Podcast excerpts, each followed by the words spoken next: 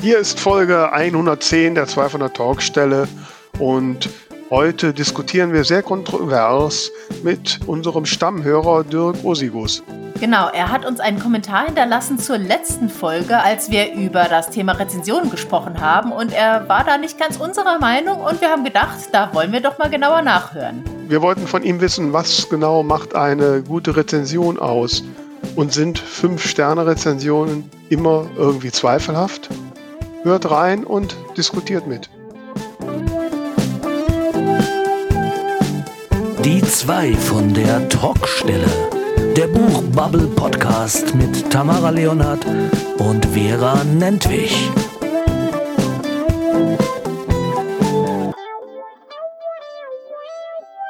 Die zwei von der Talkstelle Folge 110 ist da und ich rufe jetzt die eine, die erste, die großartige von der Talkstelle. Hallo Vera. Oh Gott. äh, bin ich ja direkt sprachlos zum Anfang. Was ist los? Was habe ich gemacht? Ja, weil du neulich die zweite warst.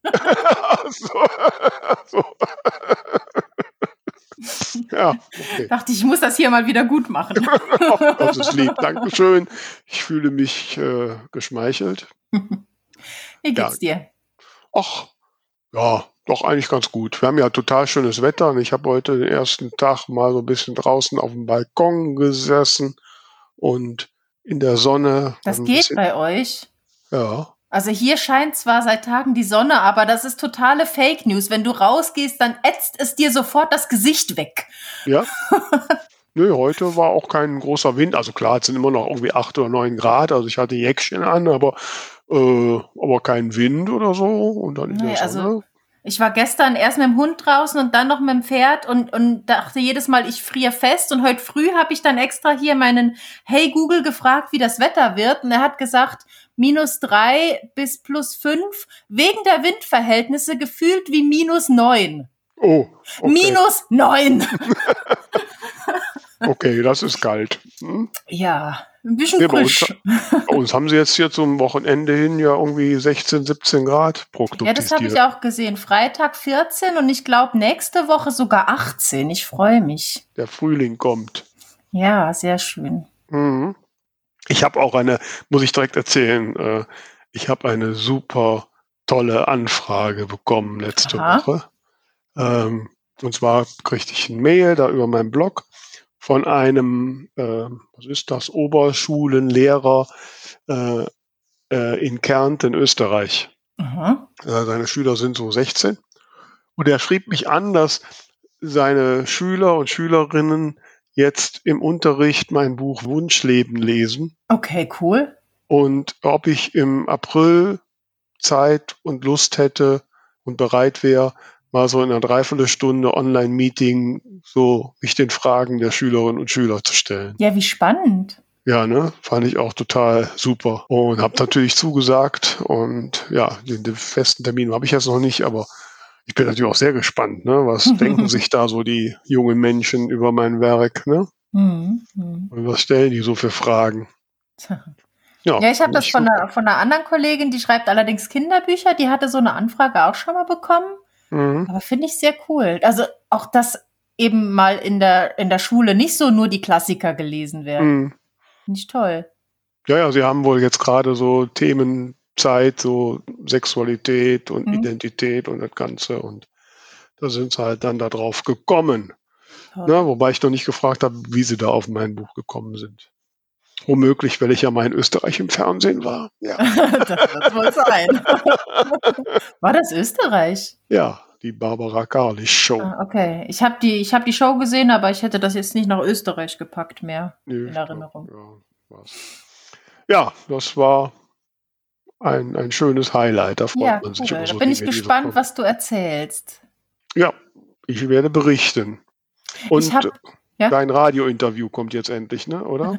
Genau, ich habe heute extra vor der Aufzeichnung nochmal äh, bei der Moderatorin nachgefragt und sie hat gesagt, ja, der 12.3. bleibt bestehen, also jetzt nochmal diesen Samstag, 12. März, auf Radio Salü im Saarland 101,7, ansonsten online natürlich, Martina Straten Show durfte ich Gast der Woche sein und ich freue mich schon sehr auf die Ausstrahlung. Ja, ich bin sehr gespannt. Wir packen dann den Link nochmal in die Show Notes. Genau, genau. Hoffen, hinein damit. Hm. ja, haben wir sonst noch irgendwie was Neues zu berichten? Ich überlege gerade, ja, also ich habe insofern was Neues. Ähm, ich arbeite ja fleißig an der Wiederveröffentlichung meines äh, Debütromans, bin in den letzten Zügen der Überarbeitung und habe jetzt mein finales Cover bekommen. Ich bin schon, ich glaube, seit zwei Wochen mit dem Designer am Hin- und Herschreiben. Also er hat von Anfang an eigentlich meinen Geschmack getroffen, aber ich hatte noch zwei, dreimal Änderungen. Jetzt habe ich die finale Version und bin sehr, sehr begeistert und glücklich. Also er hat das genau so umgesetzt, wie ich es mir gewünscht habe, nur noch ein bisschen schöner und werde das dann demnächst auch ähm, dann mal öffentlich zeigen. Aber ich freue mich. Ja, ist schön geworden. Ich habe es ja schon gesehen. Also ist sehr schön geworden. Ja. Mhm. Ach, da fällt mir noch eine Sache ein, die wir auch nochmal ansprechen sollten. Ne? Wir haben, ich habe das zwar jetzt schon über unsere Social Media Kanäle gepostet und oh ja falls äh, du da draußen uns noch nicht folgst auf Instagram, Facebook oder Twitter, dann hol das schnell nach. Jetzt Pause weil, drücken und schnell nachholen. Genau. Und äh, weil wir haben uns nämlich was vorgenommen, Tamara und ich, wir sind ein bisschen übermütig.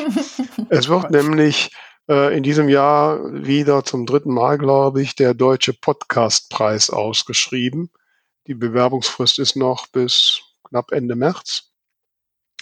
Und, und wir haben überlegt, wir trauen uns mal und bewerben uns mal. Es gibt da verschiedene Kategorien, unter anderem auch so Independent Podcasts, äh, wo teilweise dann auch die Hörerschaft abstimmen muss.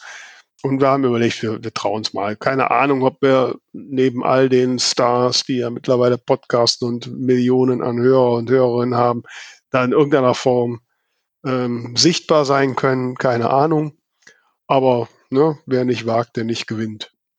So, aber die Herausforderung ist, jetzt müssen wir natürlich auch eine gescheite Bewerbung machen und man muss so ein 5 Minuten Audio-File äh, einreichen, wo man halt erzählt, was so der Podcast ist, was so besonders ist und ja, am besten den, den, der Jury oder wer immer das da hört, äh, so einen guten Eindruck gibt. Und dann haben wir zwei, Tamara und ich, überlegt, ja, was ist denn das jetzt, was uns eigentlich so besonders macht? Ähm, wir haben so ein paar Gedanken, aber da waren wir uns auch noch nicht mal unbedingt einig.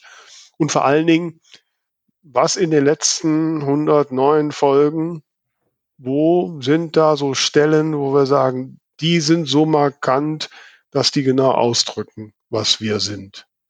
So, und da haben wir gedacht, dann fragen wir doch mal euch, liebe Hörerinnen und Hörer, die ihr uns mehr oder weniger regelmäßig hört. Und vielleicht habt ihr ja die eine oder andere Sache so noch im in Erinnerung. Schreibt sie uns. Sagt uns, was ist aus eurer Sicht, macht uns besonders gegenüber andere Podcasts und welche Folgen oder welche Teile von Folgen äh, unterstreichen das in eurem Sinne. Wir sind da für jeden sachdienlichen Hinweis extrem dankbar. hm? Genau, also wirklich, wenn euch konkrete Gäste oder Themen in Erinnerung geblieben sind, wo ihr sagt, das war eine, das war für mich eine Highlight-Folge, das wäre total hilfreich, weil dann können wir da wirklich gezielt was rausschneiden und das in diese Bewerbung mit reinpacken. Ja, wir brauchen da einfach die Sicht von außen, weil wir sind eben total betriebsblind. Ne? Also das ist einfach so. Ja, ich glaube, da sind wir schon fast beim Thema, ne? Irgendwie schon, ja. Sicht ja. von außen, Bewertung mhm. von außen. Genau, und äh, der, das Thema ist uns nämlich gekommen, auch bei etwas, was ich euch nahelege. Es hat nämlich jemand einen Kommentar geschrieben. Wir haben auf unserer letzten Folge einen Kommentar bekommen von einem, ja, ich glaube, ich darf behaupten, einem Stammhörer. Und äh, bei dem Durchlesen dieses Kommentars haben wir gedacht, da müssen wir jetzt mal genauer nachfragen, und das müssen wir mal ein bisschen diskutieren. Und deshalb haben wir ihn eingeladen und ich freue mich sehr, dass er gekommen ist. Hallo Dirk Osius. Hallo Vera, hallo Tamara. Hallo. Vielen Dank für die Einladung. Ähm, ja. Ich bin gespannt, was ihr von mir wissen wollt. Ja, du wirst das schon rauskriegen. Ähm Ja, ich gehe da mal direkt zu Medias Res. Ne? Wie gesagt, du hast letztes Mal so ein, auf unsere letzte Folge einen Kommentar geschrieben und bei einem Satz oder bei so einem, einem Stückchen, habe ich so ein bisschen gezuckt und habe gedacht, wie meint er das? Und ich, ich lese das mal vor. Okay. Ähm, du schreibst, so wie ihr es darstellt, sind nur fünf Sterne Rezensionen gute Rezensionen. Und das ist nun beileibe nicht der Fall. Zuallererst sollten Rezensionen ehrlich sein. Und leider sind das die meisten fünf Sterne Rezensionen nicht.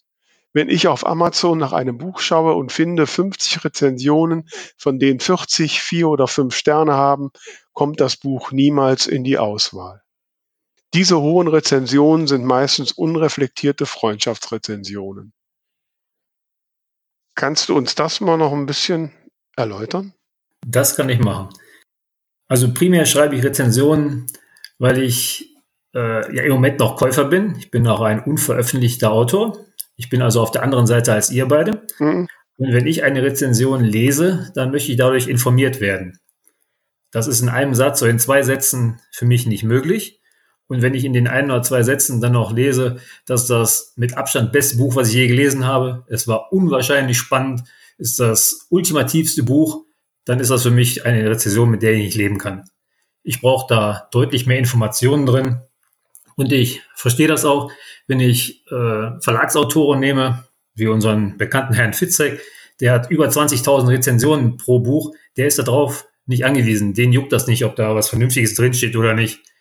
Aber wenn ich äh, Self-Publisher nehme, wie ihr beide, und da lese ich, ähm, das ist, das, ich wiederhole es nochmal, das beste Buch, was ich je gelesen habe, das habe ich so oft gelesen, dann ist das für mich keine Rezension, dann ist das für mich ein Freundschaftsdienst.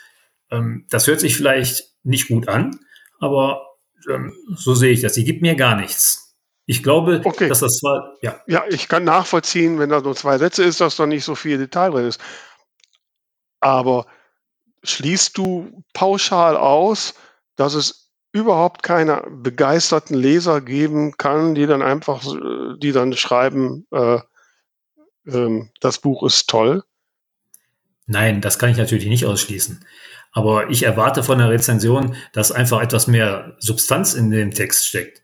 Ähm, wenn ich eine Rezension schreibe und ich mache das relativ häufig, obwohl ich meistens, ich habe noch nie im Leben zwei Sterne vergeben. Ich vergebe also mindestens drei Sterne für etwas, weil so schlecht kann ein Buch auch nicht sein. Aber wenn ich eine Rezension schreibe, dann will ich, ähm, dann erwarte ich, ähm, dass mir Gut, Autortitel, das ist selbstverständlich, aber ich erwarte auch, dass ich ein bisschen Hinweis bekomme, wie ist das Buch geschrieben, ähm, was will der Autor damit äh, vermitteln, wie hat er die Figuren aufgebaut. Das interessiert mich. Also wenn ich eine Rezension lese, dann will ich eine Kaufentscheidung treffen danach. Da will ich nicht einfach lesen, ja, das ist super klasse und das bringt mir gar nichts. Die übergehe ich einfach komplett. Deswegen habe ich ja geschrieben, ich fange erst bei drei Sternen an und wenn da einigermaßen steht, warum nur drei Sterne vergeben wurden, dann finde ich das gut. Aber dann kann ich das nach. Bitte. Das macht jetzt für mich inhaltlich keinen Sinn, weil die Anzahl der Sterne besagt ja, wie gut es mir gefallen hat. Das hat aber nichts damit zu tun, ob mein Text lang oder kurz ist. Also ich kann ja einen ellenlangen Text mit fünf Sternen und unheimlich vielen Infos schreiben oder ich kann auch nur drei Sterne vergeben, weil es mir nicht so gefallen hat. Und da steht auch nur drin, naja, das Buch war so mittel. Also das eine hat, also die Detailliertheit der Rezension hat ja jetzt mit ähm, der Menge der Sterne, sprich wie gut es mir gefallen hat, überhaupt nichts zu tun. Doch. Warum? Finde ich schon, weil ich überwiegend diese kurzen euphorischen Sätze bei Fünf-Sterne-Rezensionen sehe. Das ist bei zwei, drei oder vier Sternen nicht der Fall. Das ist mir zumindest mir aufgefallen. Ich schaue sie mir relativ häufig an, weil bevor ich ein Buch kaufe, prüfe ich tatsächlich Rezensionen. Jetzt nicht die 20.000 von Herrn Fitzek, das ist ein bisschen viel Aufwand. Aber zum Beispiel, als ich Veras erstes Buch gelesen habe, habe ich mir ihre Rezension angeschaut. Und daraufhin habe ich es dann auch gelesen. Und bei, als du mir damals äh, dein Wing-Buch empfohlen hast, habe ich auch die Rezension gelesen. Und ja, ist ja auch okay so. Ja, ähm, aber die waren nicht alle überschwänglich, die waren realistisch, die waren mhm. durchaus begründet. Ich habe jetzt, ich sehe es zum Beispiel oft, wenn Bücher von, ich will keinen Self-Publisher dissen, aber gerade von äh, Autoren, die ihr erstes, zweites Buch auf den Markt bringen, dass die ersten 20 Rezensionen alle äh, äh, das Buch in den Himmel loben mit einem oder zwei Sätzen. Mhm. Das gefällt mir eben nicht und die ignoriere ich einfach. Da fange ich dann höchstens bei Dreien an. Ja, aber ich muss jetzt trotzdem noch mal nachhaken, weil Ich verstehe absolut, was du meinst, wenn da nur steht, super toll, Wahnsinnsbuch, das ist keine Aussage. Aber ähm, es kann ja sein, dass mir ein Buch sehr, sehr gut gefallen hat. Dann sage ich, das ist mir vier oder fünf Sterne wert. Und da kann ich ja trotzdem reinschreiben, der Schreibstil hat mir sehr gut gefallen, der Spannungsaufbau, mir hat gut gefallen, ähm, dass die Figuren sehr dreidimensional waren. Das sind ja alles Informationen, die ich durchaus bei fünf Sternen auch geben kann.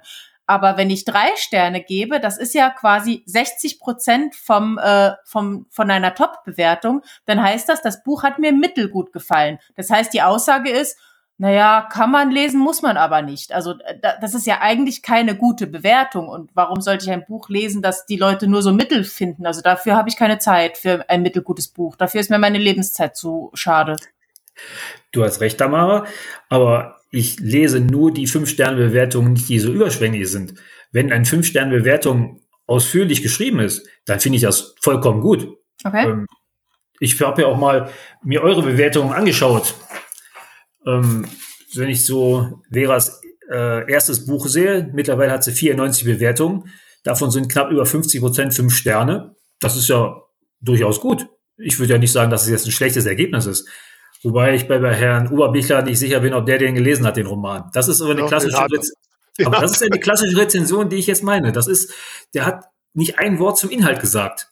Ja, aber du, aber jetzt musst du mal, du musst auch ein bisschen differenzieren. Also man muss ja auch mal schauen, wie das bei, wir reden ja jetzt im Wesentlichen von Amazon, aber äh, wie das da funktioniert. Ich habe das ja auch, wenn du da schon mal was gekauft hast, ganz egal, ob du Bücher kaufst oder was anderes, da kommt ja dann nach ein, zehn Tagen oder so, kommt ja dann eine E-Mail, wie hat Ihnen Produkt XY gefallen? So. Ja. Und da kann man draufklicken und da kann ich meine Sterne geben und wenn ich will, kann ich auch einen Text dazu geben. So. Äh, den ähm, Text, den habe ich noch nie dazu gegeben, ich, weil ich habe immer Angst, wenn ich die Sterne anklicke, dann ist es vorbei. Nee, nee, Deswegen. man kann, man kann die Sterne anklicken und man, wie gesagt, man kann da. Aber jetzt, jetzt, ich bin ja keine professionelle Produktrezensentin ich habe dann auch in dem Moment, wie ich das Mail kriege, gar keinen Bock, da jetzt eine längere Prosa zu schreiben. Ich finde, äh, ja, wenn mir ein Produkt gefallen hat, äh, dann klicke ich das an. Wenn es so okay war, dann klicke ich meistens gar nicht an. Wenn es so absoluter Mist war, dann würde ich vielleicht auch noch was sagen. Der Rest ist mir zu viel Arbeit. Und man kann ja auch von den, von den äh, Lesern und Leserinnen jetzt nicht erwarten, dass die alle ausführliche Rezensionen schreiben. Insofern ist doch die, die Meinungsbekundung, hey, das Buch hat mir super gefallen, ähm, ist doch prima. Also mich freut das, wenn mir das jemand schreibt. Da setze ich okay. das doch, da stelle ich das doch nicht direkt in, in Zweifel, dass das irgendwie Freundschaftsrezensionen äh, sind. Gut, äh, von deiner Warte verstehe ich das, weil du ja die Autorin bist. Von meiner Seite als Kunde ähm, finde ich das unzureichend. Und ich schreibe die Bewertung ja nicht, weil ich äh, nichts anderes Besseres zu tun habe, sondern weil es mir Freude macht. Ich will ja, ja, gut, wenn, ja. Ich, wenn ich das Buch lese oder kaufen möchte, dann lese ich vorher ein paar Meinungen dazu. Und wenn die mir gefallen, zusätzlich zum Klappentext, dann fällt meine Kaufentscheidung. Wenn die aber so für mich subjektiv klingen, als wenn na, die Hälfte der Leute das Buch nicht gelesen hat oder die jetzt einfach nur sagen, ist super Bombe und damit sie nichts damit zu tun haben, dann finde ich das zu wenig. Aber das ist auch meine persönliche Meinung. Ich schreibe gerne Rezensionen, weil ich sie auch gerne lese. Und wenn ich sie ausführlich schreibe, freue ich mich auch über ausführliche Rezensionen, die ich lesen kann. Und da gibt mir diese ein, zwei Satzbewertungen einfach nichts. Hm. Für Autoren verstehe ich, ist das wichtig. Mir gefällt es nicht. Ich kann nee, okay, das im ja. Kern verstehen. Also was ich zum Beispiel immer verwirrend finde, ist, wenn eine Rezension den Klappentext nochmal enthält. Der Sinn erschließt sich mir einfach nicht. Ähm, aber letzten Endes kommt es vielleicht auch ein bisschen drauf an, warum jemand eine Rezension schreibt. Also es gibt, ich glaube, da gibt es so drei Gruppen. Die eine Gruppe möchte einfach dem Autor oder der Autorin ein Feedback geben. Ja, war super. Naja, war so mittel oder äh, hör besser auf zu schreiben. ähm, die anderen möchten gerne andere Lesende informieren und, und denen ein paar Infos geben. Ich würde fast sagen, da in die Kategorie fällst du auch mit rein. Und dann gibt's, glaube ich, noch diejenigen, die eigentlich gerne Literaturkritiker wären und sich ein bisschen toll fühlen möchten. Ähm, die schreiben dann Rezensionen in erster Linie für sich selbst, um sich irgendwie äh, ja elitär zu fühlen. Wobei ich das sagen muss, mit solchen Leuten hatte ich bisher noch nicht wirklich zu tun. Also ich habe auch äh, gute und schlechte Erfahrungen mit Rezensionen gemacht. Einer meiner ersten Rezensionen, ich mache das ja überwiegend über Lovely Books, da habe ich mich bei einer Leserunde beworben und habe mir da die Freiheit genommen, damals relativ viel des Inhalts wiederzugeben. Und das war überhaupt nicht im Sinne des Autors. Mhm. Der hat mich fast fertig gemacht. Der hat mich mit Mails bombardiert, ich soll die Rezension ändern. Mhm. Der hat äh, in Facebook-Gruppen, in wo immer er Möglichkeiten hatte, mich beschimpft, was ich da alles gemacht hätte. Je. Ja, ganz krass. Und damals, gut, vor, das war vor zwei, zweieinhalb Jahren, habe ich mich tatsächlich beeindrucken lassen und, habe das abgeändert, weil ich im Nachhinein eingesehen habe, dass es vielleicht etwas zu viel war. Es war jetzt nicht das ganze Buch im Detail erzählt, sondern die Stelle, die mich gestört hatte, hatte ich beschrieben. Für ihn war das eine Schlüsselstelle und der war aufgebracht ohne Ende. Heute wird mich das eher äh, ruhig lassen, aber ich mache es auch nicht mehr. Ich äh, habe daraus natürlich gelernt, ich probiere den Inhalt ähm, so wiederzugeben, dass der Kappentext ja ein bisschen erweitert wird, aber dass keiner sagen kann, da brauche ich das Buch nicht mehr kaufen. Hm. Ähm, ich bin also da ganz anders äh, drangegangen mittlerweile. Und ähm, ich finde es auch interessant, da muss ich auch Vera äh, widersprechen, was sie letzte Woche gesagt hat, obwohl ich sie da auch verstehe, dass man mit äh, Lesern keinen Kontakt aufnehmen soll. Das kann sicherlich Vor- und Nachteile haben. Ich finde das schön. Deswegen mache ich auch gerne diese Leserunden auf Lovely Books mit, weil man da in den Kontakt zu dem Autor tritt. Aber es kann natürlich auch negative Auswirkungen haben. Moment, da muss ich jetzt mal reinhaken. Also ich habe nicht gesagt mit Lesern keinen, ganz im Gegenteil. Ich liebe Leserunden. Mir ist eher der Austausch bei Leserunden teilweise noch viel zu wenig, weil oft die Leute ja dann so irgendwie äh, ja nicht zusammenlesen, sondern jeder, wenn er Zeit hat und dann hauen die ihre Kommentare da in die Foren oder ihre ja, und dann sind sie wieder weg. Äh, ne, also da mit dem Austausch. Was ich sagen würde ist, äh, oder was ich gesagt habe, ist, dass ich nicht auf Rezensionen reagieren. Das meinte ich auch, da habe ich das vielleicht falsch ausgedrückt gerade. Ne? Das ist ein völlig anderer Punkt. Ähm, und weil nach meiner Erfahrung, ich meine, ich habe das äh, in den Anfangsjahren ähm, auch getan, noch nicht mal, weil ich mich jetzt beklagt habe. Ich würde mich jetzt auch nie bei jemandem beklagen, weil er mir eine schlechte Rezension macht. Das ist ja seine Meinung, ist ja auch okay. Ähm, ähm, was schon mal so ein bisschen wurmt, ist, wenn da einfach sachlich falsche Dinge drin stehen. Ne? Oder wenn, wenn äh, mir irgendwelche Fähigkeiten abgesprochen werden, so pauschal. Da finde ich, da finde ich es dann, da erhebt sich jemand über mich und das kann ich eigentlich nicht haben, da muss ich mal ein bisschen Faust in der Tasche machen. Äh, aber ja. Da bin ich vollkommen bei dir. Ähm, mhm. ich, ich wollte es eben noch einmal zu Ende ausführen. Bei ja. Lovely Books habe ich einen sehr guten Bekannten kennengelernt, der hatte dort sein erstes Buch veröffentlicht und ich habe das, weil es mir überhaupt nicht gefallen hat, eigentlich in Teilen zerrissen. Aber nur in dieser persönlichen äh, Kommunikation auf Lovely Books. Ähm, und dann haben wir darüber diskutiert, tagelang. Und seitdem sind wir gegenseitige Testleser. Also das hat, mhm. war sehr fruchtend und hat, wir waren auch, auch keinesfalls beleidigend. Wir haben also nur inhaltlich uns äh, über das Buch auseinandergesetzt. Und das fand ich wirklich erfrischend, dass findet nicht oft statt, weil leider sind die Autoren da selten richtig involviert. Vielleicht liegt das auch an dem Unterschied zwischen Self-Publishern, die Interesse dran haben, und Verlagsautoren. Ich will jetzt keinen, kein, wieder keinen Dissen, die dann, denen das vielleicht so, so aufoktroyiert wird vom Verlag. Aber mit Self-Publishern habe ich da wirklich richtig gute Erfahrungen gemacht in dem Austausch. Und das macht dann auch Spaß, eine Rezension zu schreiben. Nicht wahr? Weil dann sieht man auch den Hintergrund, warum der das vielleicht so geschrieben hat, wenn ich das auch ganz anders sehe. Mhm. Also ich bin ein richtiger Freund vom Austausch auf der anderen Seite ähm, verstehe ich euch beide auch, ähm, weil ich schreibe ja auch und wenn man da Kritik bekommt, ist das schon schwer. Deswegen bin ich da etwas zwiegespalten. Wenn ich lese, bin ich Leser und wenn ich schreibe, bin ich Schreiber und Kritik ist schwer. Ja, wobei, also nochmal, ich muss da, man muss da wirklich ein bisschen differenzieren. Also ähm, Kritik, also dass jemand sagt, äh, mir hat das Buch nicht gefallen oder das und das erscheint mir nicht korrekt und ich stelle fest, er hat recht, ja, dann ist das so. Ähm, es ist klar, am Anfang, ich meine, das erste Buch ne, ist wie das Erstgeborene, ne, immer das, da ist man am empfindlichsten. Ähm, das legt sich mit der Zeit und ich habe dann irgendwann mal damals von gab's, als ich anfing, gab's von so einem Amerikaner, der da so ein Vorreiter am Self-Publishing war, und er hat mal gesagt, man soll sich da einfach mal angucken, wieso die Quote von Rezensionen über drei Sterne zu Rezensionen unter drei Sterne ist.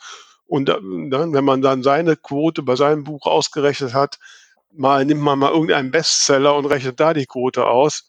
Und dann hat man so ein Gefühl, wo man liegt. Und, und ich habe da eigentlich immer ganz, äh, ganz okay gelegen und habe gedacht, okay, ne, dann ist jetzt die einzelne schlechte Rezension. Ähm, wie gesagt, da würde ich auch nie drauf reagieren, außer ich hatte mal einen Fall, dass irgend so ein Troll mir auf, auf sämtlichen Büchern eine Ein-Sterne-Rezension geschrieben hat und da war nur ein Satz drin, irgendwie, dass ich nur irgendwie bescheuerte Sachen schreiben würde oder so. Ich meine, das habe ich dann an Amazon gemeldet, da haben sie auch rausgeschmissen. Ähm, solche Sachen. Aber wenn jemand sagen will, nee, das Buch hat mir jetzt überhaupt nicht zugesagt hier und äh, ich habe nach 50 Seiten weggelegt, ja gut, das schmerzt natürlich, aber da würde ich auch nicht drauf reagieren.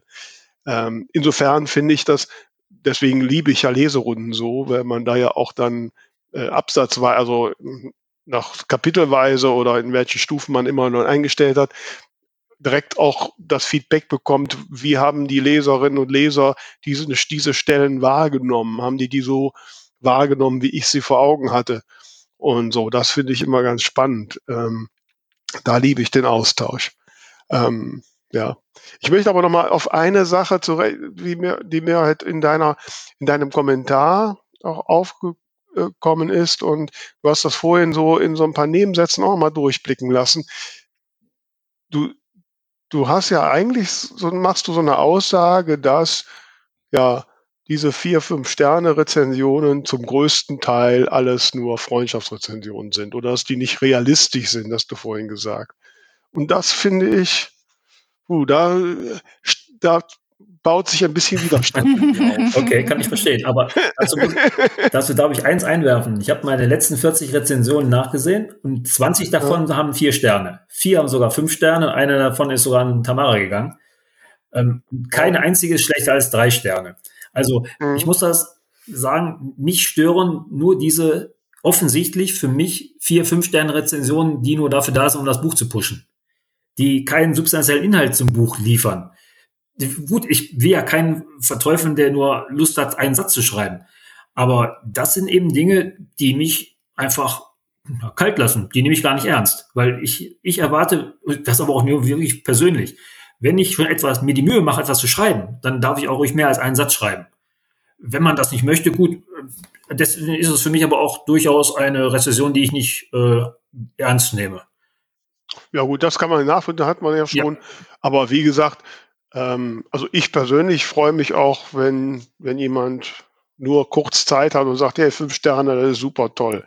Ja, ähm, ich gucke ja morgens immer, das weiß Tamara, neben den Podcast-Statistiken ne, schaue ich ja dann auch immer, wie sind die Verkaufszahlen und gibt es neue Rezensionen. Das poppt bei mir immer auf. Und wenn das dann fünf Sterne sind, dann haben sie ja erstmal was drin dann trinkt sich die erste Latte Macchiato schon besser.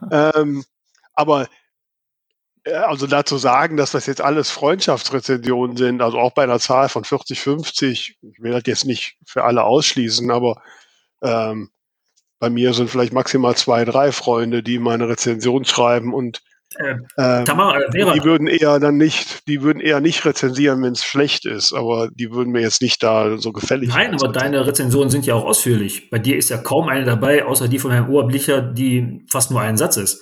Die anderen sind ja durchaus ausführlich äh, beschrieben. Das ist ja alles in Ordnung. Ähm, auch bei, wenn ich hier Tamara sehe, ihr, ihre 227 bei Regenbogenblau von heute, die sind auch überwiegend äh, nicht nur aus einem Satz bestehen. Es gibt, was komisch ist, dass diejenigen, die nur einen Stern abgeben, sich nicht trauen zu begründen, mhm. warum. Das finde ich also ganz schlimm, mhm. weil ich lese unheimlich gerne Ein-Sterne-Rezensionen, wenn sie nicht gerade sagen, das Buch ist kaputt angekommen, deswegen kriegt er nur einen Stern. Das ist mhm. natürlich Quatsch. Mhm. Aber die trauen sich ja nicht. Und die zwei Sterne trauen sich auch nicht. Also geschrieben wird ja erst ab drei Sterne. Oder der ist so unzufrieden, dass er wirklich seinen Wutlos, seine Wutlos werden möchte. Also das ging mir halt auch durch den Kopf, als, also das war tatsächlich bei Regenbogenblau habe ich zum ersten Mal eine Ein-Sterne-Rezension ähm, bekommen. Das war so ein ganz neues Gefühl.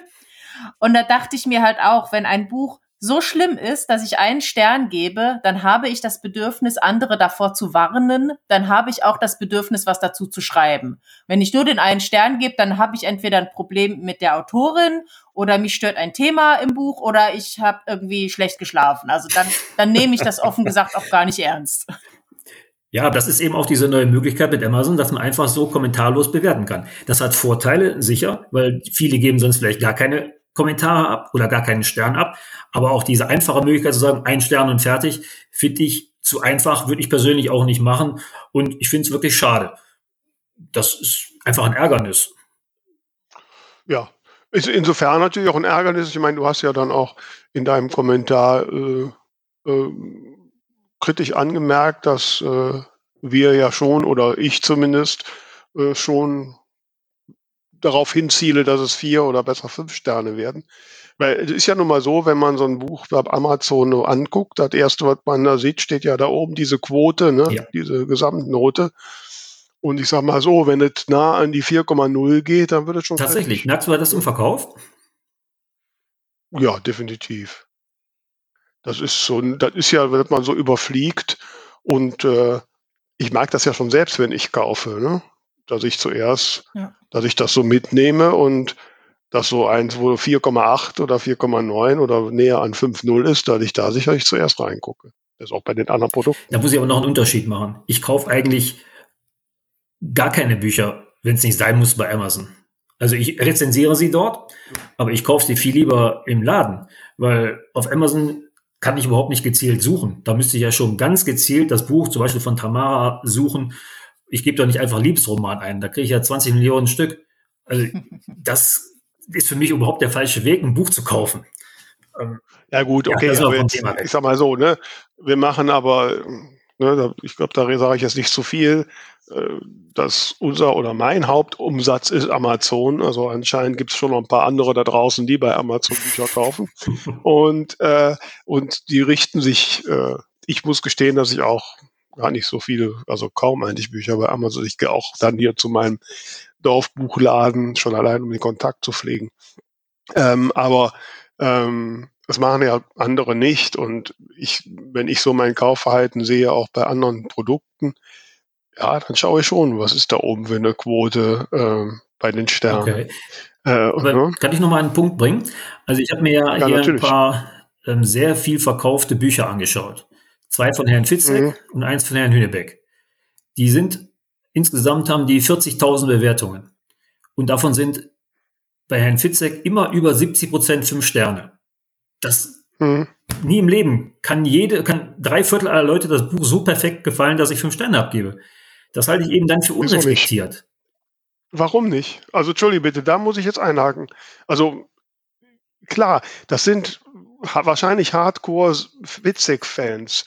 Ja, ich meine, der hat ja nun mal schon länger und der hat so seine Fans, aber letztlich ist das, das Ziel von uns allen, ähm, dass die Leute irgendwann so äh, Vera Nentwich oder Tamara Leonhardt oder auch irgendwann mal Dirk Osigus so gemeindet sind, dass sie nur wenn der Name draufsteht, schon positiv eingestimmt sind. Und wenn dann ihre Erwartungen erfüllt werden, dass sie vielleicht bei meinen Krimis ähm, doch hier und da herzhaft lachen äh, und äh, oder bei Tamara, dass sie sich am Ende kriegen und ähm, und dann sind die einfach glücklich und schreiben das und also das ist doch nicht unrealistisch, sondern ja. Ich glaube, ich fände es eher unrealistisch, so. wenn jemand so erfolgreich ist und nicht 60 oder 70 Prozent der, Le der Lesenden begeistert wären. Also, also das hab, würde mich überraschen. Ich habe also von Herrn Fitzek ein paar Bücher gelesen und keines würde ich mit fünf Sternen bewerten. Die ja gut, das ist Geschmackssache. Ja, richtig. Also ich habe ja. hab einige gelesen, fand die alle super. Ja, das, genau, das ist ja, der, was denn da, keine, per se ja keine Folge über Fitzek machen, aber äh, das finde ich bemerkenswert. Ähm, ich muss also sagen, beim Herrn Hünnebeck, das Buch, was ich da auch gelesen habe, das bekommt 53 Prozent fünf Sterne. Da habe ich in meiner Rezension ähm, zugeschrieben, dass es nur drei Sterne sein können und dass die 53 Prozent das Buch nicht gelesen haben. Und ähm, ich, würde, ich würde mich freuen von ihm, wenn er mir eins empfiehlt, was äh, anders ist. Und da hat er mir freundlich geantwortet, ähm, die sind alle so. Und da werde ich keins finden. Ähm, schade, dass, ihm, dass mir das nicht gefallen hat, aber so ist das dann eben. Das fand ich sehr fair von ihm und ja. bestätigt mich eigentlich nur, dass viele Leute diese fünf Sterne einfach mal eben abgeben. Ich ja, denke, aber das ist doch jetzt Quatsch. Das nein. sagst du jetzt alle, die eine andere Meinung haben als du, haben das Buch mhm. nicht gelesen. Das war jetzt die Aussage. Na, sagen wir ja, so, ja, relativieren wir etwas. Ich mache mir über Bücher, wenn ich es lese, Gedanken. Ich gehe, ich lese ja dann jeden Satz, jedes Wort und äh, kritisiere das dann auch, wenn es nicht so ist, wie ich es mir vorstelle. Das ist ja mein, als Leser habe ich es gekauft, also kann ich es ja auch machen. Und natürlich gibt es andere Meinungen dazu, aber die kann man doch auch ähm, darstellen. Nur ich, ich kann ja, natürlich, das ist ja auch völlig okay. Aber zu sagen, dass die, die dann die andere Meinung haben und speziell die, äh, also du würdest, wenn jetzt 53 Prozent gemeckert hätten über das Buch, dann hättest du wahrscheinlich hättest gesagt, ja, die haben alle recht. Mit denen kann ich dann gut leben. Nur weil die jetzt, ja, ja, aber nur weil die jetzt positiver Meinung sind, vielleicht auch eine Meinung haben, die du nicht nachvollziehen kannst, ähm, heißt das noch nicht, dass das eine legitime und auch ehrliche Meinung ist, eben aus deren Sicht. Ja, vielleicht muss ich noch etwas anderes erklären.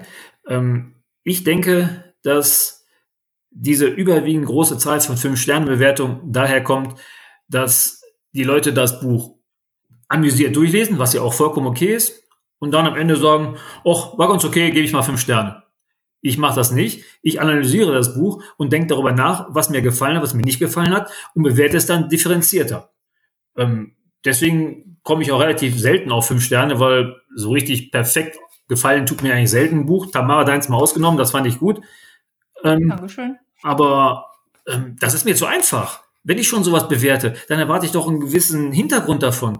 Dann ja, aber ich meine, die meisten Rezensienten sind ja jetzt nicht hier in irgendeiner Form professionelle Rezensienten oder welche mit einem Anspruch, sondern die haben, die haben einfach das Buch gelesen, weil sie gerne Fitzek lesen und haben dann in ihrer Begeisterung, die sicherlich auch daher rührt, weil sie schon seit Jahren Fitzek-Fans sind, äh, bei Amazon gesagt, hey Mensch, das finde ich super toll, das ist wie die anderen zehn, die ich vorher gelesen habe, super, kriegt fünf Sterne, ich finde es toll. So. So kommt deren Meinung, aber die ist trotzdem ehrlich und von denen so empfunden. Es ist vielleicht auch eine Frage, was man, äh, nach was man tatsächlich bewertet. Also sicher gibt es dann Rezensenten wie dich, die sagen, ich, ich analysiere das, ich gehe da in die Tiefe, ich mache mir da Gedanken. Andere sagen einfach nur, Hat's mich unterhalten? Ja oder nein? Ja, hat's. Sehr. Okay, fünf Sterne. Ähm, ich habe okay. jetzt mir zum Beispiel mal gerade aufgemacht, ähm, eins der, der großen Bestseller äh, des letzten Jahrzehnts, der Hundertjährige, der aus dem Fenster stieg und verschwand. Ähm, wurde ja total gehypt, mhm. hat jetzt auf Amazon 71 Prozent fünf Sterne äh, Rezension ich habe es abgebrochen, weil ich mich zu Tode gelangweilt habe. Wahrscheinlich bin ich intellektuell zu dumm für dieses Buch, aber ich kann diese fünf Sterne nicht nachvollziehen. Aber ich würde niemals sagen, 71 Prozent haben da jetzt Schwachsinn geredet oder sind bescheuert, weil denen hat es offensichtlich gefallen. Okay. Ähm, aber du bist doch genau bei mir. Ich habe ich hab die Worte Schwachsinn und bescheuert ja, glaube ich, nicht so gesagt. Aber ich äh, denke mal, dass die das Buch vielleicht nicht ja, vielleicht habe ich einfach eine andere Meinung und ich finde es einfach, dass es fünf Sterne nicht verdient das ist ja in Ordnung. Aber Eben, ich, ich ja. finde, das Buch hat für mich keine fünf Sterne, aber offensichtlich für andere Leute, sonst wäre mhm. es nicht, nicht so gehypt worden. Also es muss ja irgendwas haben, was anderen Menschen gefällt. Und das ist ja in Ordnung. Also es wäre ja schrecklich, wenn wir alle dieselbe Meinung hätten. Absolut. Und deswegen versuche ich ja meine Meinung bei den Rezensionen deutlich zu machen und klar zu machen. Und ähm, lehne eben vier bis fünf Sterne Rezensionen in einem oder zwei Sätzen für mich als Maßgabe zum Kauf des Buches einfach ab. Das Okay. Gefällt mir nicht. Okay. Das ist aber auch So, da haben wir doch jetzt, da haben wir doch jetzt mal eine schöne Kontroverse, liebe Tamara. Ne? Das sollten wir doch jetzt mal als für unseren Schreibtipp Freitag mal als Frage stellen. Ja, formulier mal. Ähm, ja, die Frage ist, äh, welch, ja, da gibt mehrere Möglichkeiten. Ähm, wie geht ihr mit schlechten Rezensionen um? Was äh, ähm, welche Erwartungen habt ihr an Rezensionen? Müssen sie immer total ausführlich sein oder freut ihr euch einfach über fünf Sterne? So in der Richtung. Das war jetzt aber sehr schwammig. ich glaube tatsächlich, welche Erwartung habt ihr an eine Rezension, ist wahrscheinlich am umfassendsten. Ja, genau welche Erwartungen habt ihr an Rezensionen und ja. ja, dann machen wir das doch so. Welche Erwartungen habt ihr an Rezensionen? Okay.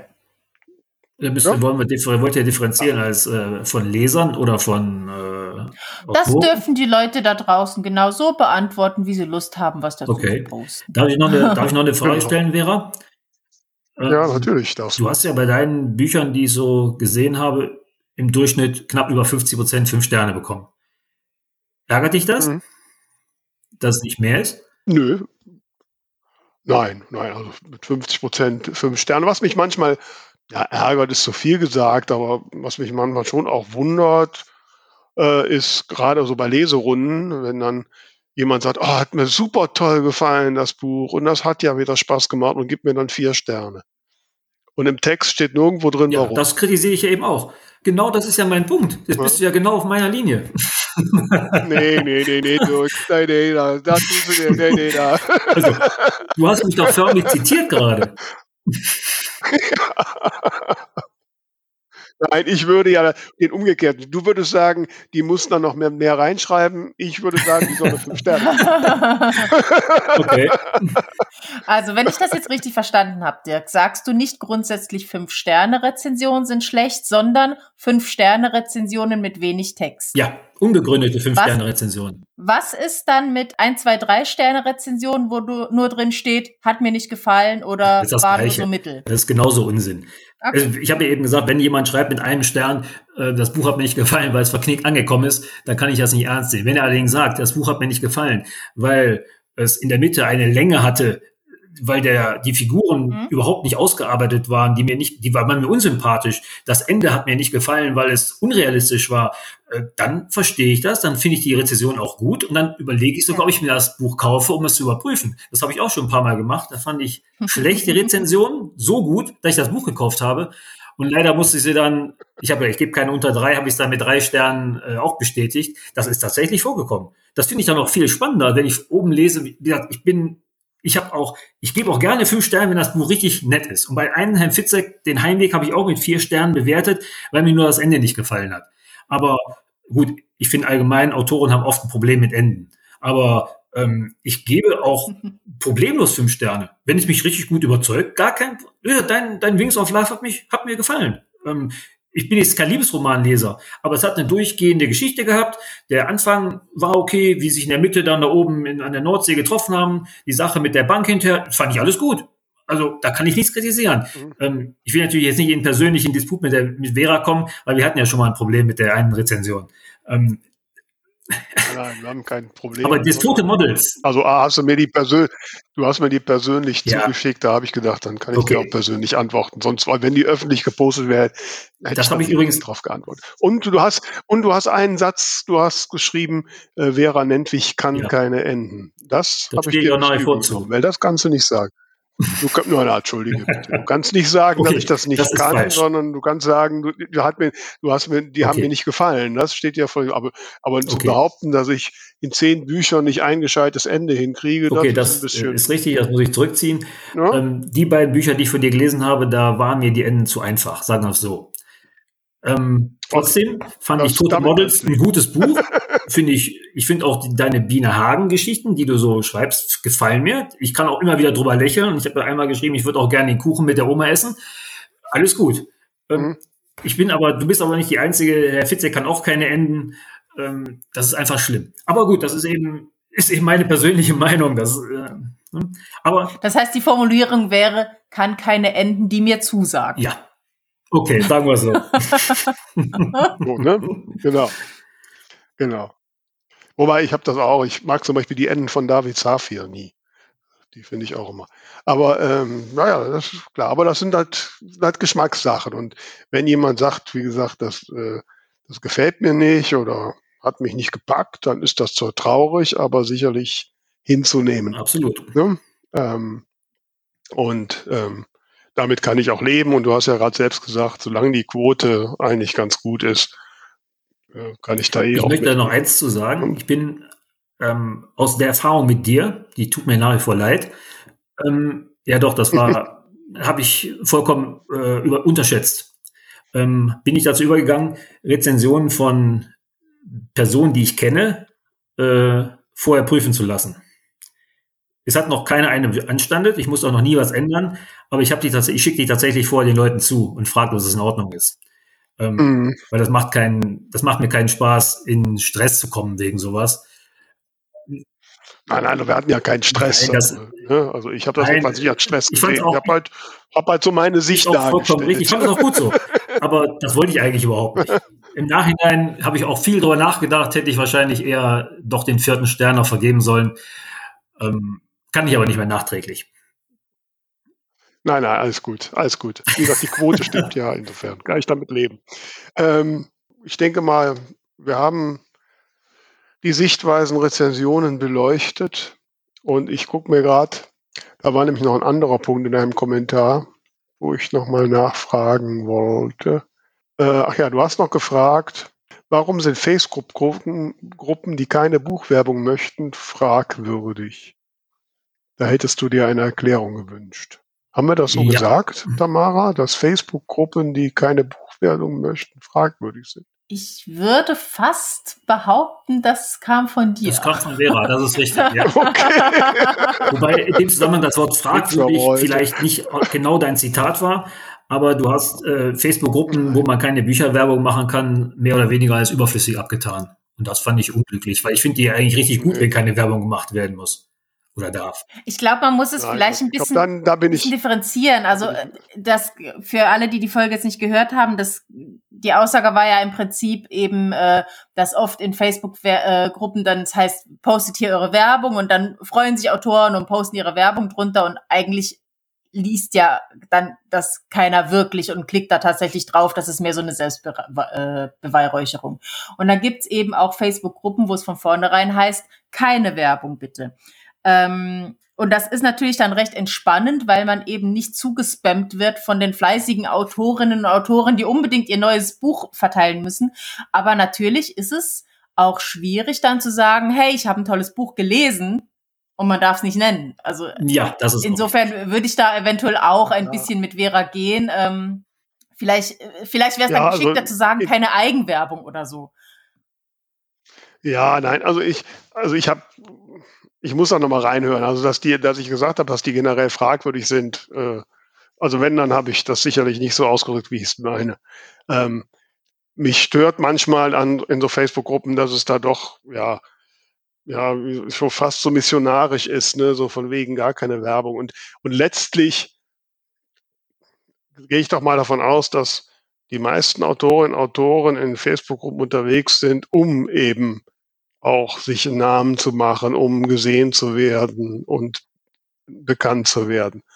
Und, äh, und natürlich gehört zu der zu dem Bild, das ich als Autorin mache, natürlich auch die Bücher, die ich mache. Das heißt ja jetzt nicht, dass ich, dass ich jetzt jeden Tag da äh, mein Buchcover posten muss oder sonst irgendwelche Substanzen. Das kommt aber kräftig vor.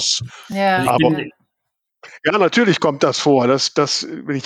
Ähm, aber es, ich kenne auch Gruppen, äh, wo dann, äh, ja, wo das, wenn ich also zum Beispiel ein, ein, äh, in einer Fachfrage stelle und sage, hey, ich schreibe gerade, habe dieses Buch und ähm, wie ist denn der Klappentext oder ne, findet ihr den Klappentext super oder wir können darüber diskutieren, dann habe ich ja da auch äh, Werbung für mein Buch gemacht, dann ist das okay. Es gibt andere Gruppen, die dann so ah, oh, keine Buchwerbung. Ähm, also das, das ist, ist wie immer. Das ist ne? Der Ma das Maß springt. Aber was ich in dem Fall äh, den äh, Usern vorschlagen würde, einen Blick in die Gruppenregeln zu werfen.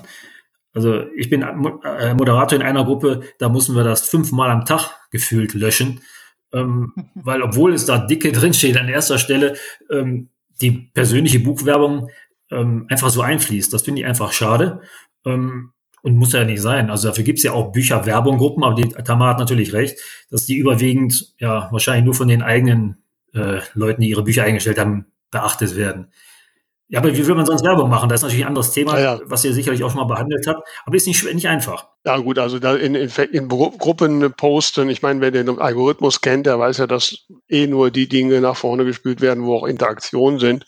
Und wenn ich da irgendwie eine, eine Werbung in der Gruppe poste, dann kriegen sowieso viele die überhaupt nicht mit. Und wenn dann dadurch keinerlei Interaktion in Gruppen kommt, dann kriegen auch irgendwann die Leute nicht mehr mit, dass in der Gruppe was passiert. Darf ich noch ein Wort zum Thema Rezension sagen oder eine Frage stellen? Ich würde noch Tamara gern fragen, wie sie denn den Unterschied feststellt oder beurteilt, dass Regenbogenblau deutlich weniger Fünf-Sterne-Rezensionen bekommen hat als Wings of Love. Das ist ja nur die Hälfte. Das frage ich mich tatsächlich auch. Ähm, Gerade wenn ich überlege, wie viele Vorableserinnen ich auch hatte, ähm, keine Ahnung. Ähm, wenn es jemand weiß, gerne mit der Info her. Ich weiß, ich hatte natürlich einen blöden Start. Ich weiß nicht, ob du das damals mitbekommen hattest. Ich hatte ja eben groß den Buchstart geplant, wollte ja auch zu Veras Party kommen und bin dann krank geworden. Und das ist natürlich alles ein bisschen hinten runtergefallen und alles ein bisschen blöd gelaufen. Ich muss auch gestehen, ich habe äh, bis heute keine Amazon-Werbung geschaltet. Äh, wollte ich mir jetzt in Zukunft mal vornehmen. Ähm, Ob es daran liegt, keine Ahnung, aber ich weiß es nicht. Ja gut, also ich denke mal, die, die Zeit äh, spielt da auch eine Rolle. Ich meine, je länger ein Buch draußen ja, ist, desto aber mehr Ich sag mal so, ähm, inzwischen ist es ja wirklich möglich, auch Sterne abzugeben ohne Rezension, was bedeutet, dass eigentlich bei den hm. meisten anderen Autorinnen und Autoren die Gesamtzahl sehr viel höher ist als früher. Und bei anderen Büchern war tatsächlich früher eine höhere Zahl erreicht, als ich jetzt äh, auf dieses Buch habe. Also ich, ich weiß es tatsächlich nicht, woran es liegt, ob es vielleicht auch an der Thematik liegt oder ich kann es dir nicht sagen. Okay, nur, ich fand es auch sehr, sehr schade. Also ich glaube, dass ich glaube schon, dass ähm, also ich habe privat viele positive Rückmeldungen bekommen, die glaube ich am Ende mehr waren als Sterne oder oder als es Rezensionen auf Amazon gibt. Macht mich traurig, aber was es ist, weiß ich nicht. Okay, war nur, ist mir nur aufgefallen, weil ich das hier gesehen habe. Mhm. Ja. Ja gut, also man wahrscheinlich, man müsste das jetzt, wir kennen jetzt die Verkaufszahlen nicht, muss man natürlich auch in Relation der, danach frage ich der aber jetzt. Anzahl von Lesern. Aber 27 Leser, Bewertungen, ne? wie lange ist das? Nein, nein, das war, das Buch? Ja, um den, hm. ja, ein bisschen okay. mehr, glaube ich. Es war, müsste Juni oder so gewesen sein. Ja, also ich würde, ich, ich muss ehrlich sagen, das sagt man immer so schön, aber ich guck nicht wie Vera dauernd rein. Ich weiß, ab und zu kommt eine Überweisung von Amazon, die ich am Rande mitbekomme, aber ich, ich bin da sehr schlecht im, im äh, Controlling oder, oder, oder Monitoring meiner Sachen. Aber ich meine schon, dass sich das Buch tatsächlich bisher am besten verkauft hat was es mir eben noch unerklärlicher macht, warum es am wenigsten Rezensionen hat. Jetzt müsstest du natürlich eine, eine Stichprobe erheben. Jetzt, wo dein Bekanntheitsgrad ja durch den Self-Publisher-Verband Verband deutlich gestiegen ist, ob das sich auf deine Verkaufszahlen auswirkt. Das glaube ich nicht. Doch, da, du bist doch jetzt äh, relativ ja, viel in Medien unterwegs. Das muss ich doch, dann guckt man doch automatisch nach, was sie geschrieben hat oder nicht. Bei Vera kann ich mir das gut vorstellen, weil dann, du bist ja ähm, in der Vergangenheit sehr ja, viel unter, ja, medial unterwegs gewesen. Und das muss sich doch in deinen in, äh, Zahlen niedergespiegelt haben, oder nicht? Ja, ich gehe mal davon aus. Ist immer, also ich sag mal so, ich kann jetzt über die Jahre definitiv Steigerungen feststellen. Aber es ist immer schwierig zu sagen, woran es liegt. Wobei ich denke mal, dass die Leute einen kennen oder den Namen schon mal gesehen haben, äh, wird da sicherlich nicht schaden. Und da mal ist ja jetzt. Also ich glaube, der Aldi-Boost, ja. kann man den merken? Also, ähm, ich habe keinen Aldi-Boost gemerkt, aber auch da ist total schwierig festzustellen, äh, ja, warum okay. kaufen die Leute Bücher? Ne? Ähm, ich kriege ja den Grund nicht mit. Ähm, man hat ein paar Ausschläge. Also wahrscheinlich, wenn ich jetzt so ein bisschen Long-Term gucke und vergleiche mit Vorjahren, dann würde ich jetzt zum vielleicht sagen können, okay, Januar 2022 waren ähm, mehr Bücher als Januar 2021, ne, solche Sachen, ähm, dass man da so Tendenzen feststellen kann. Äh, auch diese Aldi-Bücher, ich meine, die waren, das war ja eine Aktion, die waren wahrscheinlich zwei, drei Wochen in Aldi-Läden äh, äh, verfügbar, wann die Leute das gelesen haben, wann die auf die Idee kommen, ähm, dann ein anderes Buch zu kaufen, das, das zerstreut sich ja. Das ist ja nicht ein punktueller Effekt. Ne? Kann ich nochmal zum Thema zurückkommen, was wir ursprünglich hatten? ähm, wie schreibt ihr beide denn auch Rezensionen? Nee, niemals. Wie, du liest ein Buch und der ist das, du bewertest das gar nicht? Mhm, korrekt. Aber wie vereinbart sich das denn damit, dass du eigentlich von Lesern ja dankbar bist, wenn sie dich bewerten und wenn sie eine gute Bewertung geben und du selber das gar nicht machst? Das finde ich ja interessant. Nein, finde ich gar nicht, weil Nein, ich habe mich irgendwann mal dazu entschlossen, auch in den Zeiten, wo ich noch mehr geblockt habe, da kamen dann auch immer wieder Anfragen, ähm, weil ich diese ähm, ja, also ich hätte Schwierigkeiten, mich da abzugrenzen und äh, wenn ich Bücher bewerte und die anderen, wo man möglich wisse, dass ich das bin, ähm, hm. da, nein, da sehe ich ein zu, ein zu großes Konfliktpotenzial, das meine ich. Okay, Tamara? Ähm, teilweise. Ich, ha ich habe tatsächlich auch lange das Problem gehabt, also ich lese halt sehr, sehr oft von Leuten, die ich eben persönlich kenne und schätze. Da waren auch schon Bücher dabei, die mir nicht gefallen hab, teilweise, haben, teilweise, die ich auch abgebrochen habe. Und da kann ich nicht über mich und jemanden, den ich mag, irgendwie eine schlechte Bewertung geben, weil ich auch einfach weiß, was für die Leute da dahinter steht. Okay. Ähm, was dann aber wiederum heißt, dann, wenn ich den einen eine gute Bewertung gebe, den anderen keinen, ist dann auch blöd. Also ich habe natürlich schon Bücher bewertet, äh, eben auch von Leuten, die ich kenne, ähm, aber eigentlich dann wirklich nur, wenn es mir wirklich gefallen hat. Ähm, aber tatsächlich nicht so wahnsinnig oft. Und das ist, da bin ich mit mir selber im, im Zwiespalt, weil auf der einen Seite weiß ich eben, wie wichtig es ist, viele Bewertungen zu bekommen. Auf der anderen Seite ist eben genau dieser Konflikt. Dann kommt noch dazu, dass ich eigentlich halt nie für irgendwas Zeit habe. also es, es, ist schwierig tatsächlich. hm. Ja, also ähm, lieber Dirk, ähm, ja, wir haben, ich glaube, ein sehr kontroverses Thema heute diskutiert und ich versuche jetzt mal den Übergang zu einem, ich sag mal, einem äh, positiven und versöhnlichen Ende hinzukriegen. Ähm, lieber Dirk, also ähm, ja, du hast uns ja, wie gesagt, schon einige so, zum Nachdenken gegeben und äh, ich bin auch sehr gespannt, äh, was so die Hörerinnen und Hörer äh, uns dazu sagen. Also nehmt euch den Dirk als Beispiel, schreibt Kommentare und womöglich werdet ihr dann auch demnächst mal eingeladen. Ähm, und müsst dann zu eurem Kommentar stehen. Jetzt mache ich den Angst. Ne? Das ist kontraproduktiv. ne, das sollte man lassen. Nein, äh, lieber Dirk, du weißt ja, du kennst ja unseren Podcast. Ne? Und die Gäste haben ja immer so die Chance am Ende noch so ein, ein, eine Besonderheit, einen Tipp für unsere Hörer und Hörer da draußen zu sagen, den wir dann das Ding der Woche nennen. Ding der Woche.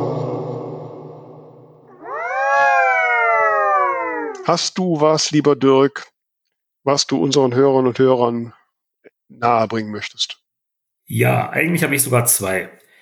Da ihr aber ein unpolitischer Podcast seid, kann ich eigentlich meine Meinung, dass äh, und das Statement unseres Bundeskanzlers letzte Woche dass er seine Meinung komplett geändert hat und auf einmal Waffen in die Ukraine liefert und 100 Milliarden den Bundesweltar aufstocken will, nicht nennen.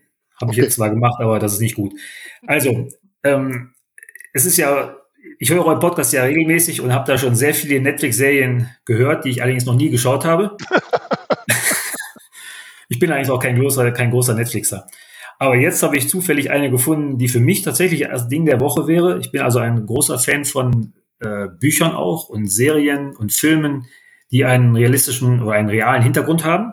Mhm. Und jetzt habe ich eine gefunden, die heißt For Life. Darum geht es um das Leben von einem Herrn Isaac Wright, der mhm. zu Unrecht des Kokainhandels beschuldigt wurde und in Amerika, ich glaube in den 80ern, Ende der 80er, äh, inhaftiert wurde, lebenslang verurteilt wurde. Mhm. Und dort hat er in dem Film jetzt die Möglichkeit gehabt, äh, Jura zu studieren. In Wirklichkeit ist er, glaube ich, nur Rechtsanwaltshilfe gewesen und hat dadurch es geschafft, freizukommen. Mhm. Das ist eine, finde ich, sehr, sehr interessante äh, Serie. Ich bin jetzt bei Folge 4. Ich habe die also nicht, wie man so schön sagt, durchgebinscht, mhm. ich schaue sie mir nach und nach an. Und die kann ich jedem nur empfehlen. Das ist, da denkt man zweimal drüber nach, was andere Leute einem antun können, wenn mhm. man ans Recht glaubt. Da kann man tatsächlich sagen, ähm, auf Gott und vor, auf hoher See ist man, wie, was, vor, dem, vor Gericht und auf hoher See ist man Gottes Hand oder so. Ihr kennt den Spruch, den ich meine. Ist also, da kriegt man Angst, da wird einem Angst und Bange, wenn man das sieht. Hm. Also das wäre mein okay. Ding der Woche. Ja, ja, klingt, ja, jetzt nach, muss ich nochmal Dirks Lieblingswort sagen, das klingt spannend, ja. da muss ich übrigens mal sagen, ich, ich bin letzte Woche, Vera, so ein bisschen über deinen, äh, über dein Ding der Woche, glaube ich, hinweggegangen, weil ich so von meinem eingenommen war. Aber ich habe im Nachgang, als ich dann für das, für das YouTube-Video ähm, das Bildchen rausgesucht habe von deiner Serie Marvelous Mrs. Maisel, ähm, mhm. habe ich da den Trailer geguckt und habe gedacht, ach, das klingt ja ganz interessant und habe dann am Wochenende zu meinem Mann gesagt, soll man da mal reinhören. Und jetzt sind wir schon bei Folge fünf oder sechs und gefällt uns sehr gut. Ja, ne? Ach, ihr habt jetzt erste Staffel angefangen. Mit der ersten Oder? Staffel, genau. Vor ja. allem finde ich die, die Susi toll, ja, die, die, äh, die Agentin. Die und, und äh, was mich sehr äh, glücklich macht, ist, sie hat, ich, ich irgendwie äh, springe ich immer so auf Synchronstimmen an und sie hat dieselbe Synchronstimme wie die absolut coolste Badass Woman aller Serien ever, River Song aus Doctor Who. Das ist dieselbe Stimme von der Susi mhm. und allein deswegen liebe ich sie schon. so, ja. Also sehr guter Tipp von dir, Vera. Und, und was du gesagt hast, For Life, Dirk, war das, ne? For Life, mhm. richtig. Klingt auch ja, ganz schön. spannend. Ja, dann. Es klingt zumindest interessant.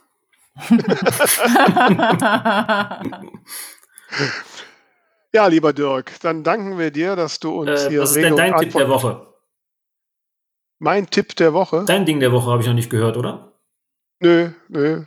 Wir haben so. uns jetzt auch mal entschlossen, dass man jetzt nicht immer unbedingt jetzt mit Gewalt jeder einen hat. Okay. Ähm, aber wenn du mich schon direkt fragst, und du bist ja gerade bei Rechtsserien, äh, ähm, habe ich jetzt gestern wieder angefangen.